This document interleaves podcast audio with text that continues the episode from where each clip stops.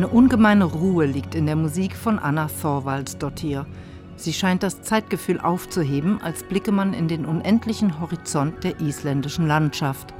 Beinahe statisch wirkende Klangbänder beginnen geheimnisvoll zu schimmern, wie der arktische Himmel, wenn er von den surrealen Farben eines Nordlichts erleuchtet wird. Dann und wann stechen erratische Instrumentalgesten aus der tönenden Weite heraus und türmen sich auf wie das spitze vulkanische Gestein auf einem der Lavafelder der Halbinsel Reykjanes südwestlich von Reykjavik.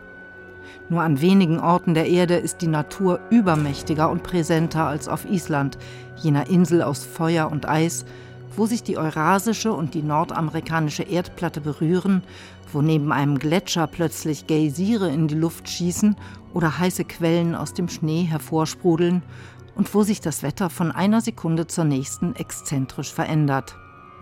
Die Natur, so erzählt Anna Thorvaldsdottir, sei immer schon eine ihrer stärksten Inspirationsquellen gewesen. Man kann das an den Titeln ihrer Kompositionen ablesen. Aeriality heißen sie, wie das eben gehörte Orchesterstück, oder Shades of Silence oder Rim, was auf Isländisch so viel bedeutet wie gefrorener Tau.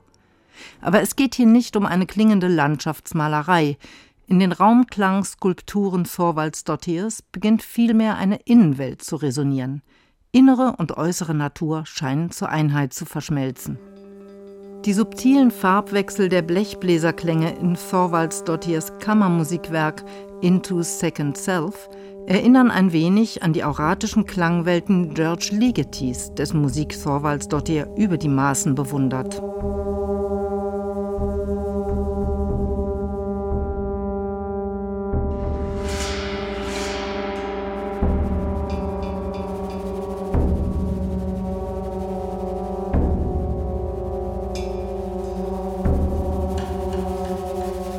Anna ist etwas Besonderes. Das habe ich sofort kapiert, als ich ihre Musik gehört habe. Und sie hat auch eine unglaubliche Sensibilität. Sie überrascht mich ständig. Die isländische Kuratorin und Kulturmanagerin Arnbjörg Maria Danielsen ist so begeistert von Anna Thorvaldsdottir, dass sie gerade eine Oper bei ihr in Auftrag gegeben hat. Ihre Kooperationspartner sind das Theater Trier sowie das Ultima Festival in Oslo, die Dark Music Days in Island und Sound of Stockholm. Vor zwei Jahren gründete Danielsen das Künstlernetzwerk Far North, das dem Aufbau einer zeitgenössischen Musik- und Theaterszene im hohen Norden gewidmet ist und zugleich als Produktionsplattform fungiert. Denn die Isländer sind zwar eine außergewöhnlich kunst- und kulturversessene Nation, doch es fehlen die sichernden Strukturen, die wir hierzulande gewöhnt sind. Das ist ein bisschen so do or die, aus Leidenschaft pur. Es geht nicht anders hier, weil die finanzielle Basis für Kultur ist so unstabil hier. Es braucht wirklich eine fast unmenschliche Grad an Leidenschaft und Selbstaufopferung, um hier tätig in der Kultur zu sein. In der grönländischen Disco-Bucht treffen sich die Künstler von Far North einmal im Jahr, um sich in Workshops auszutauschen, musikalische Aktivitäten für sozial benachteiligte Kinder zu veranstalten und Projekte zu entwickeln. Kommenden April wird der Komponist Heiner Goebbels aus Deutschland in Grönland mit dabei sein. Und auch die Idee zu Anna Thorvaldsdottirs Oper entstand bei einem solchen Treffen, umgeben vom ewigen Eis in Grönland. Hypernervös und empfindsam wirkt die Komponistin im Gespräch. Sie ist eine filigrane, sehr zarte Person, die zugleich klare Vorstellungen über ihre Ziele hat. Geboren wurde sie 1977 in Reykjavik. Mutter und Tante sind Musiklehrerinnen. Anna begann früh mit dem Cellospiel und hatte von Kindheit an eine blühende musikalische Fantasie. Eines Tages entdeckte sie die Möglichkeit, all die Lieder, Klänge und Melodien, die sie mit sich herumtrug, aufzuschreiben. I'd always been making up songs and music in my mind and in my being and always feeling very musically about Ich habe mir immer schon Lieder und Musik ausgedacht in meinem Kopf. Ich habe meine Umgebung immer sehr musikalisch wahrgenommen. Dann begann ich damit, die Dinge aufzuschreiben und nahm die ersten Kompositionsstunden. Ich merkte, dass mich das völlig absorbierte. Es war eine unglaublich kraftvolle Erfahrung, plötzlich in der Lage zu sein, die eigenen Ideen auf Papier zu bannen, von wo aus sie dann in Musik übersetzt werden konnten. Ich glaube, das war der Zeitpunkt, an dem ich entschied, das ist es offenbar, was ich bin.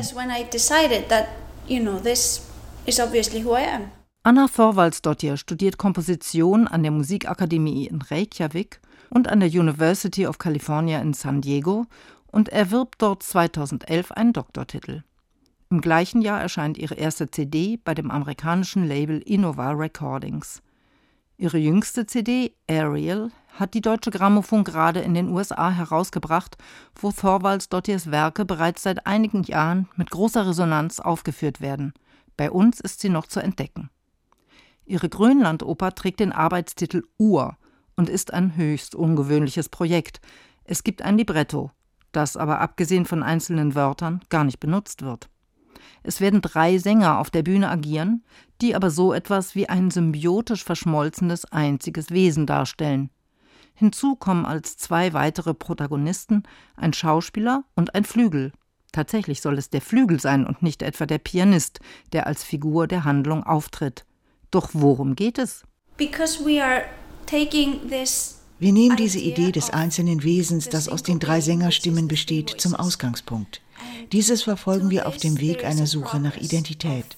Es geht für die drei Stimmen darum, herauszufinden, was ihre Identität innerhalb dieser Einheit ist.